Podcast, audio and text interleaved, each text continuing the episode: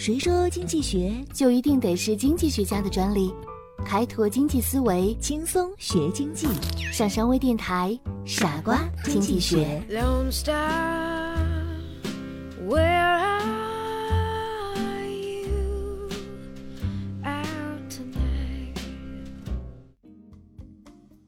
欢迎收听今天的傻瓜经济学，我是上山。中国人不是为了需要而消费。因为它里边还有很多面子，今天我们就来聊一聊面子与消费。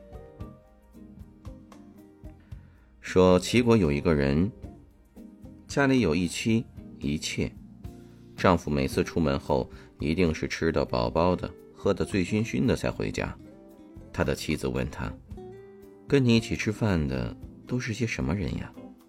他说：“啊，全都是些有钱有势的人。”可是时间一长，齐人的妻子开始起了疑心，他就对妾说：“相公出门总是酒足饭饱的回来，问他和什么人在一起，他说都是些有钱有势的人，但是我们从没见到有什么有钱有势的人物来到家里。我们明天偷偷跟着，看看他到底去了哪里。”第二天一早。齐人的妻妾便悄悄地尾随着他出了门，走遍全城，没有看到一个人同齐人说过话。最后，齐人来到东郊的墓地，等祭扫坟墓的人走了之后，就大吃大喝祭品起来。原来，这就是齐人酒足饭饱的办法。齐人对妻妾撒谎的原因就在于。面子问题。中国人在交往中很注重面子，面子也同时影响了中国人的消费观。无论城市还是农村，过去还是现在，为了面子一掷千金、送大礼、主动或被动进行攀比消费等现象屡见不鲜。面子为什么能影响人们的日常消费行为呢？首先，人都想追求最大的效用，这里的效用是指一个人一生的总体效用，而一个人的生活总体包括物质、精神两个方面。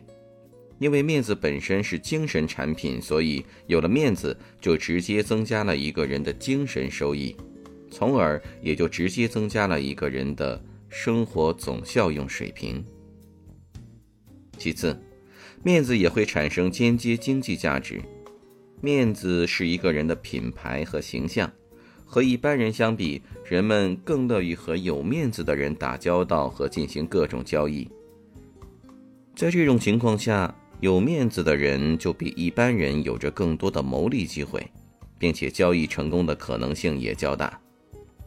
面子是中国传统文化、传统价值观、人格特征。社会文化的荣辱感取向共同作用的综合体。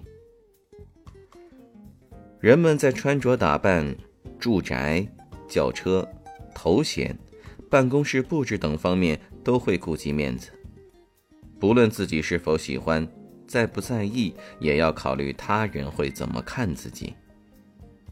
再比如，朋友或者熟人之间见面，顺便递上一根中华牌香烟。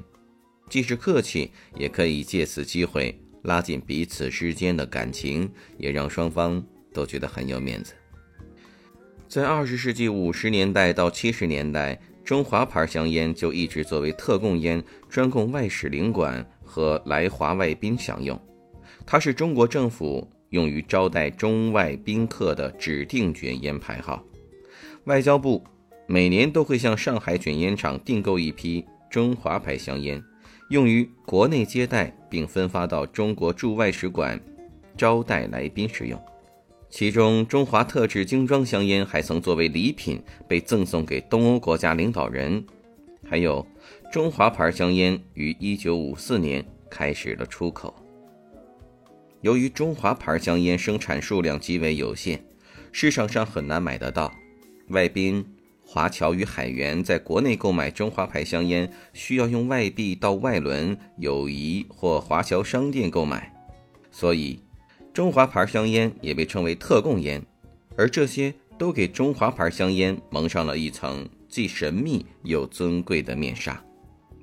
基于以上原因，在广大消费者心目中，红色的中华牌香烟早已经不仅仅是一包烟那么简单了，它代表的更多是一种身份、一种地位、荣耀、卓尔不群的尊贵气质。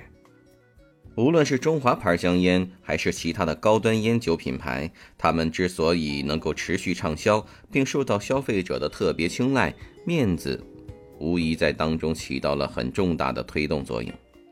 钱财事小，面子事大，而面子消费更是成为了消费者购买高端品牌的一大动机，也是驱动消费的一大动因，并成就了高端商品能够持续繁荣的景象。